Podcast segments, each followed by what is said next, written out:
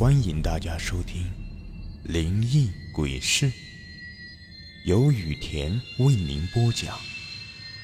最后提醒大家一句：小心身后。身后。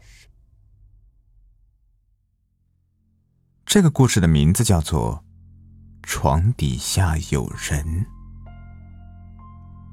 被公司辞退之后。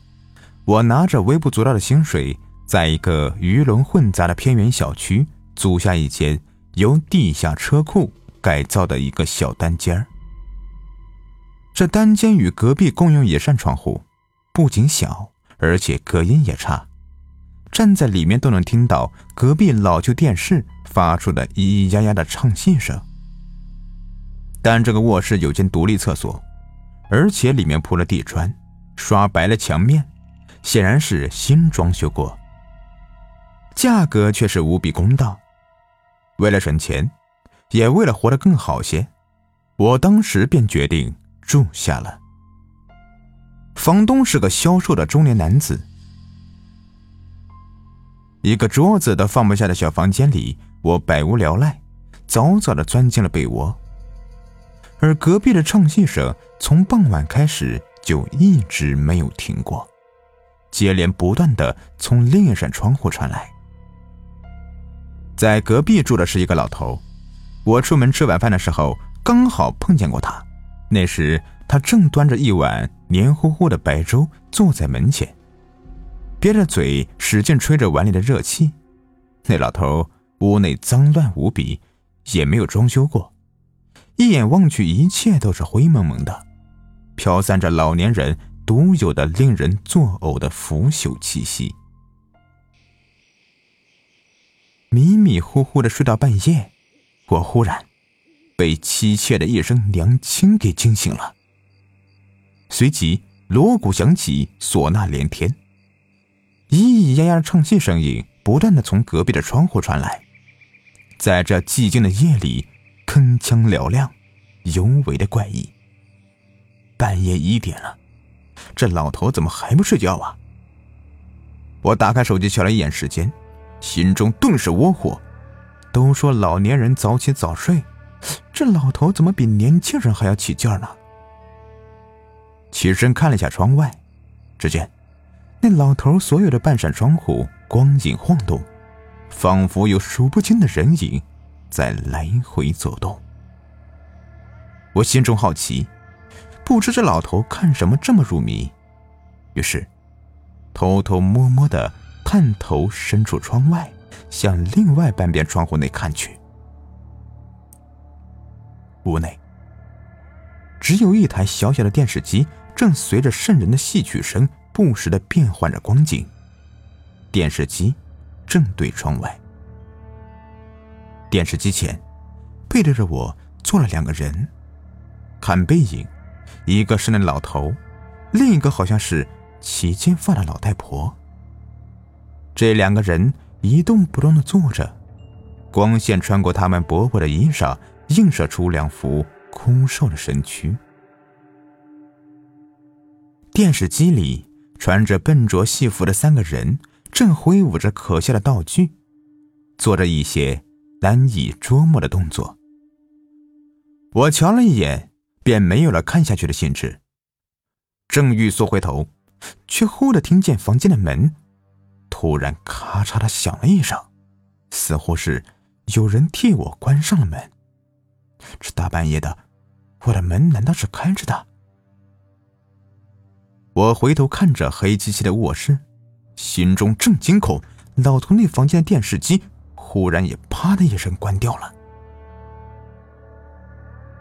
一片漆黑，我冒着冷汗，侧视着屋内，见也没什么动静了，便缓缓的回过头，准备最后再看一眼老头的房间，却没想到，眼睛刚刚摆正，就对上了一副惨白而苍老的面孔，以及一双空洞的犹如死人的眼睛。不知道这老头，在我回头的时候盯了我多久了。我，我刚想辩解，那老头却先我一步，嘟哝着：“老塔普住的佛舍衣，你要娘娘衣。老塔普住的佛舍衣，老塔普住的佛舍衣。”他说的不知是哪里的方言，我尽全力也只能听出老太婆以及要我干什么。而那老头反反复复就那么一句，仿佛得了老年痴呆。我咧嘴讪笑两下，胡乱点点头，便急忙缩了回去。而那老头依旧对着窗外嘀嘀咕咕的，也许直到我入睡了才消停。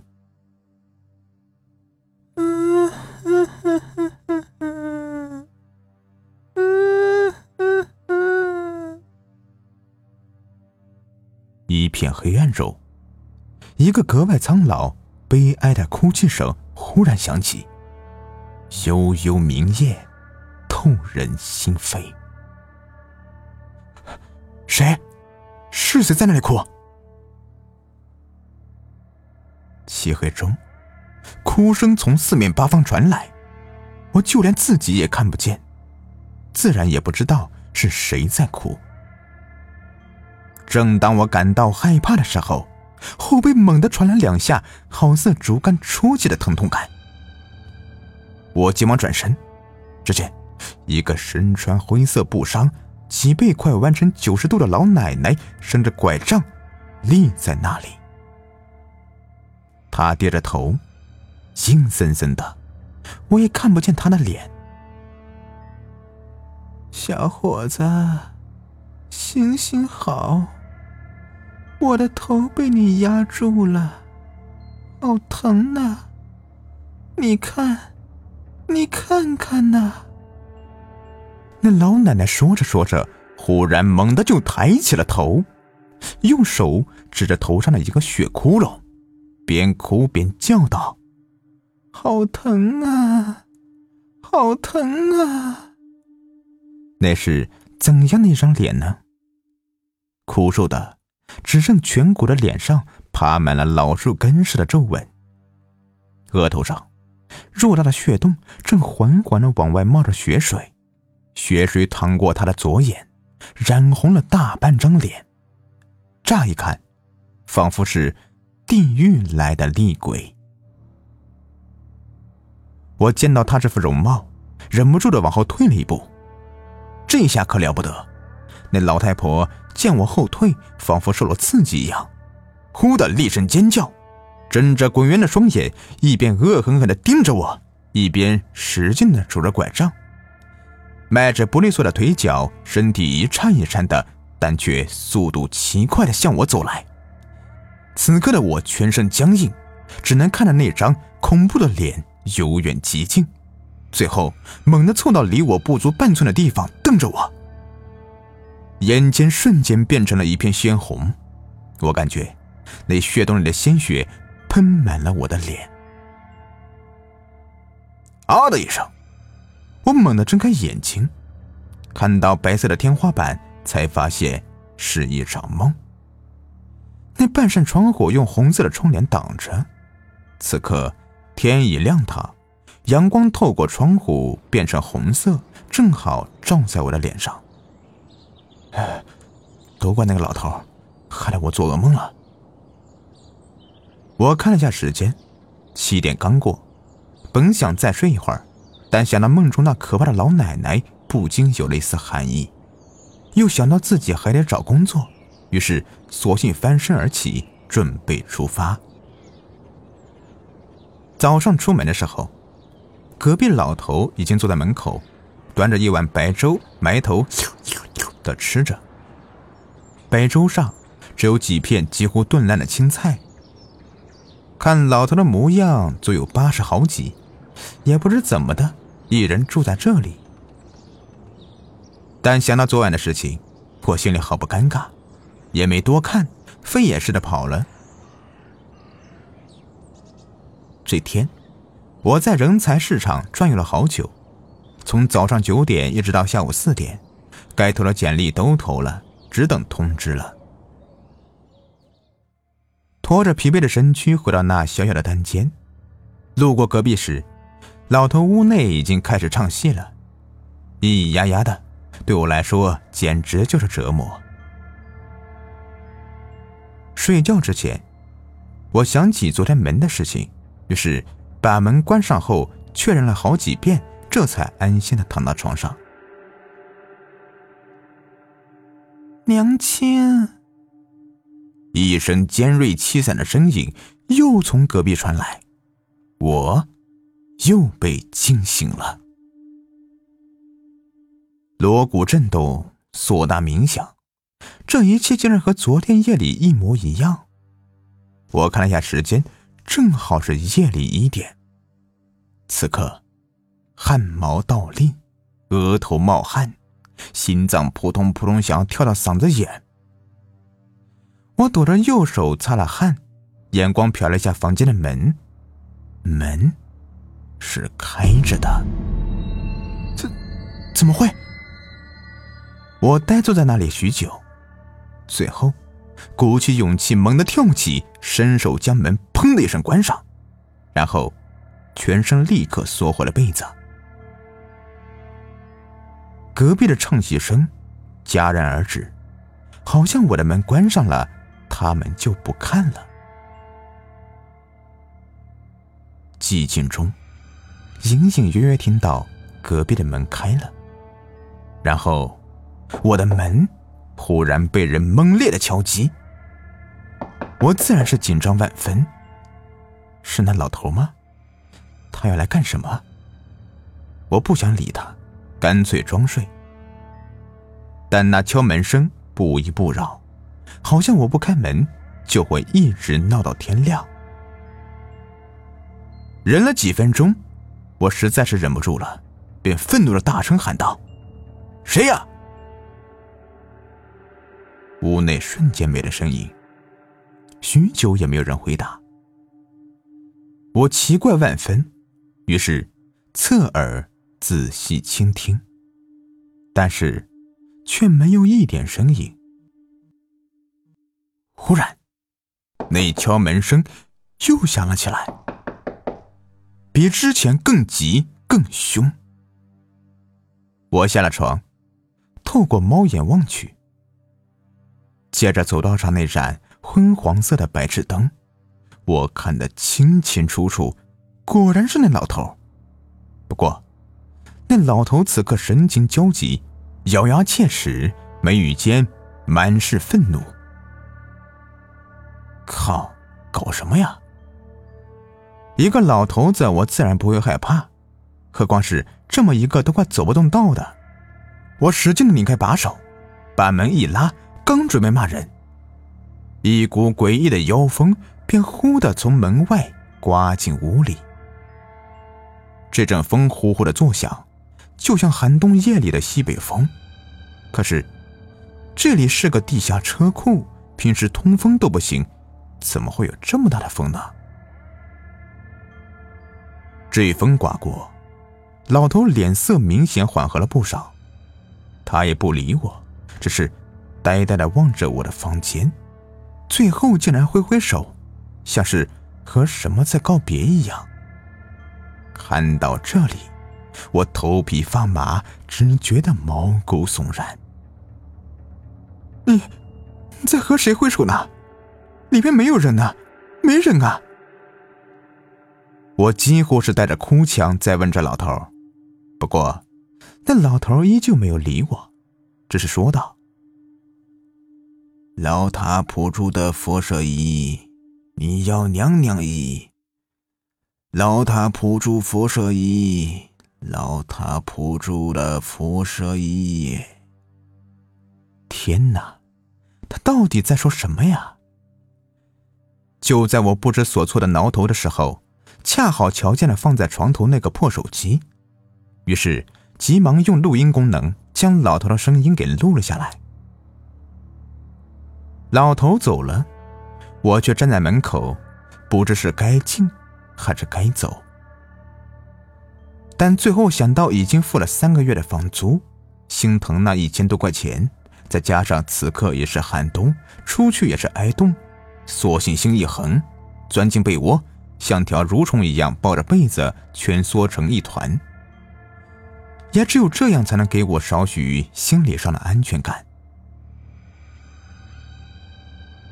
被窝中，我将刚刚录下老头的话传到网上，期盼着或许有人能够听得懂。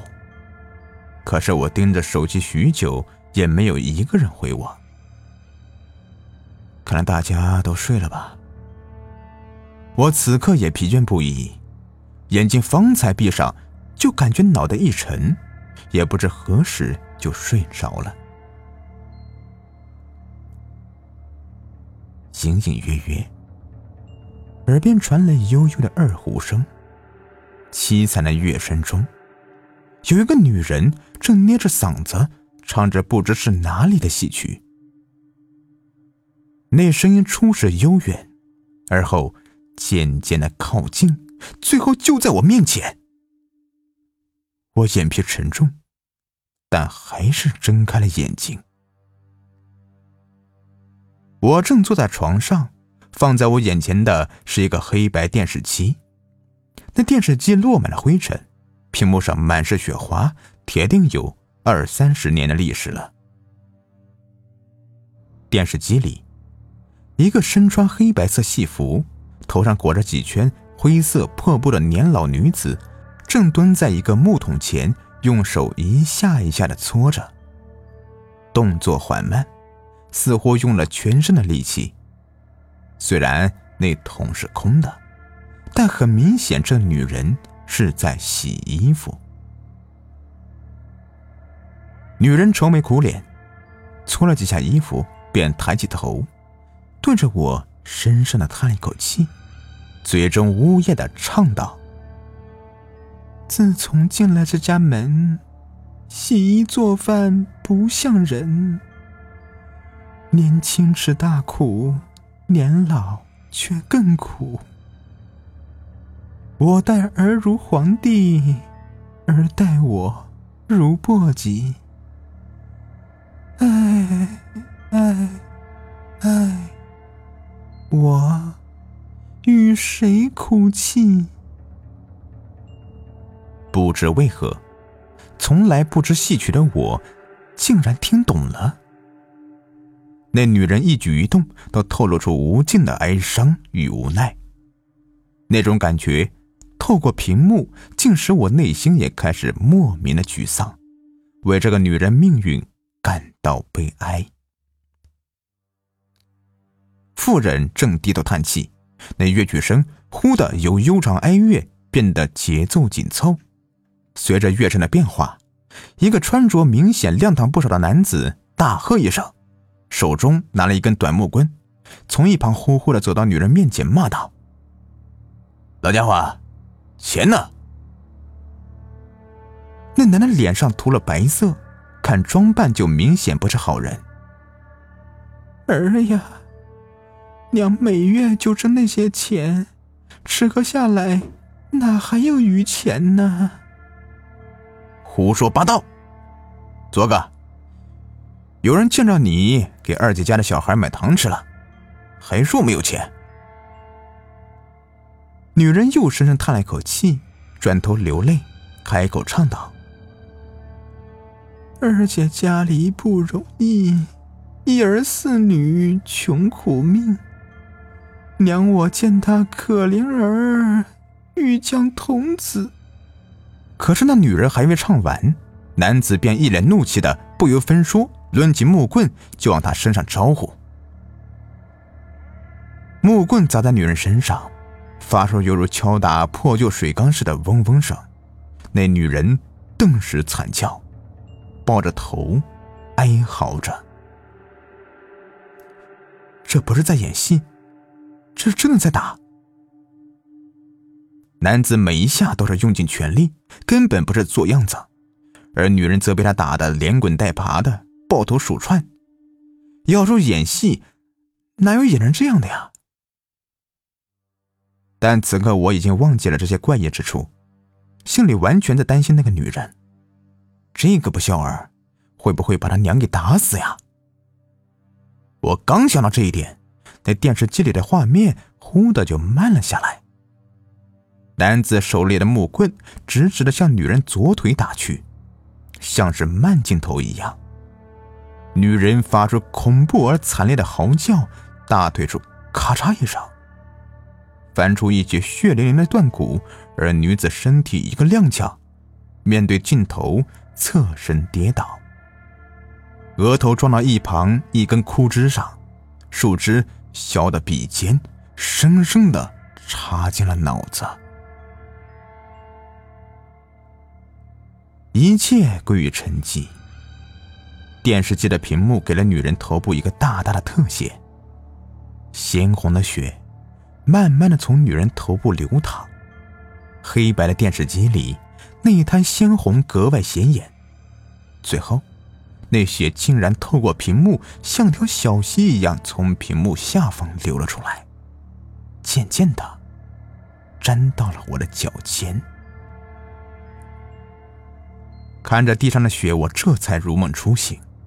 猛地回过神，却发现身体两侧多了两个人。那两个人一声不吭，但我却闻到了那股和隔壁老头屋内一模一样的腐朽气息。直觉告诉我，是那个老头和我梦里的老奶奶。我浑身僵硬，大气不敢出。正思索自己怎么会在这里的时候。那一台黑白电视机却忽然切换了画面，原先的鲜血也同时消失不见。这一次，是一个人背对着屏幕站在一片空旷的泥地里，手持一把铲子，慌慌张张的挖着泥土。那人身穿灰色羽绒服，脚穿一双旧皮鞋，是现代的打扮。但在他回头环顾之时，我看清了他的脸。一张涂满了白色颜料的脸，是刚刚戏里的男子。那男子挖好了大坑，伸手揪出被尸首打死的母亲尸体，扔了进去，填上泥土，又封上水泥，贴一层地砖在上面。再最后，他又搬了一张床，压在上面。那地砖，那床，和我房间的一模一样。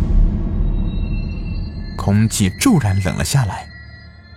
屁股下面的床吱呀响了一声，身旁两个人似乎同时在向我慢慢靠近。借着余光，我隐约看见两团黑影缓缓的贴向我的面部，两只耳朵率先察觉到了危险。耳尖感觉就像是露在外面的两只猪耳朵，准备让人冷不丁的咬上一口。我想站起来，却发现自己根本不能动。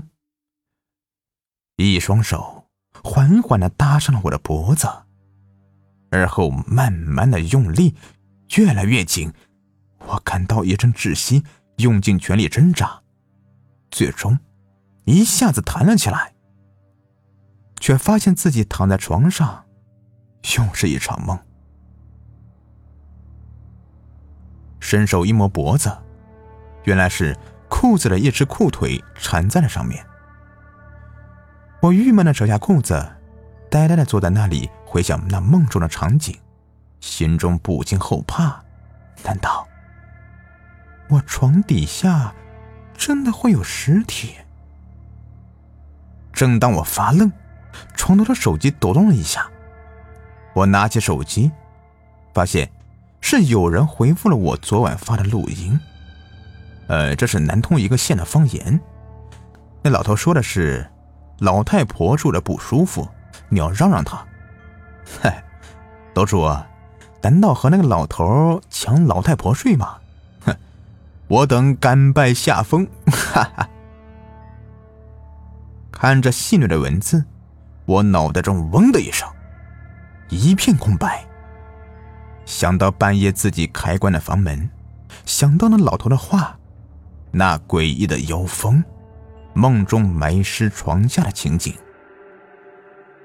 我可以想象，一个老太婆被她儿子打死埋在这里，但不甘寂寞，每天深夜都要开门跑出去和隔壁老头看戏，而我的床正好压着她，她只好梦中来警告我。这，还能待下去吗？我跳起来就套上衣服，拿了钱包、手机，像逃命似的冲了出去。在外面晃悠了半天，原本慌乱的情绪逐渐平息。中午随便吃了口饭，我跑到公安局门口想去报警，但转念一想，没有证据，恐怕没人相信我，只怕当我是个神经病吧。我原本可以一走了之，但不知为何，心中始终难以放下。于是，到市场买了个小锤子。簪子和小铲子，趁着下午阳气重，又回到了屋里。我对着床下的几块瓷砖敲打了一番，挑了一块自认为是比较松的，竖起戳子，拿起小锤就开始砸。因为怕别人听见，我的进度十分缓慢，可谓是偷偷摸摸一个多小时。才撬开了一块瓷砖，而后又花了一个多小时，将下面的水泥砸出一个半米长宽的坑。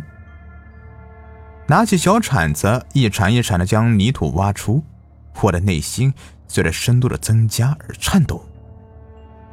不知何时开始，我鼻息间似乎闻到了尸臭。我不知道是真的有这个味道，还是我的臆想。挖了将近一米，依然没有发现什么。就在我以为这一切都是自己吓自己的时候，随着一声塑料袋似的声响，下一铲子我就碰到了软软的又很有弹性的东西。顿时，我全身如触电般的站立，四肢像是忽然失去了力量，手中的铁铲几乎都要滑落了。我平定心情。深吸了一口气，撩开了泥土。下面是一层塑料袋，深黑色的，好像很厚，有好几层。不会，不会是……我蹲在那里，看着那黑色塑料袋，不敢再往下。电影里那些扔尸块的，不都是用那黑色的塑料袋吗？过了好久。我才鼓起勇气，用那铲子顶部戳了一下黑色塑料袋，依旧是软软的，弹性十足。会是尸体吗？鬼使神差般的，我竟伸出右手，不知死活的捏了上去。摸到手中，赫然是一根手指，不知是不是太紧张而产生了幻觉，仿佛就在我碰到手指的时候。那手指还向上抖了一下，我心中大骇，哪里还顾得上其他的，连滚带爬，哭着就出去报警了。后来房东被抓了，在我床下果然挖出了尸体，是房东母亲的。那天，房东问他要养老金，而起了争执。最后，就像我梦中电视机里看到那样，被害死了。那房东丧心病狂，为了继续拿他母亲的养老金，索性将尸体就埋了，以为神不知鬼不觉了，对外称他母亲是回了老家。而隔壁那老头是房东的父亲，也是老年痴呆多年。房东被抓后，他也不久就过世了。经历了这个事情之后，我把先前的衣服、被子统统都扔了，害怕沾上晦气。而运气也似乎变好了，不久，我就找到了一份满意的工作，开始了新的生活。好了，这故事就说完了。如果您喜欢的话，别忘了订阅和关注我。感谢你们的收听。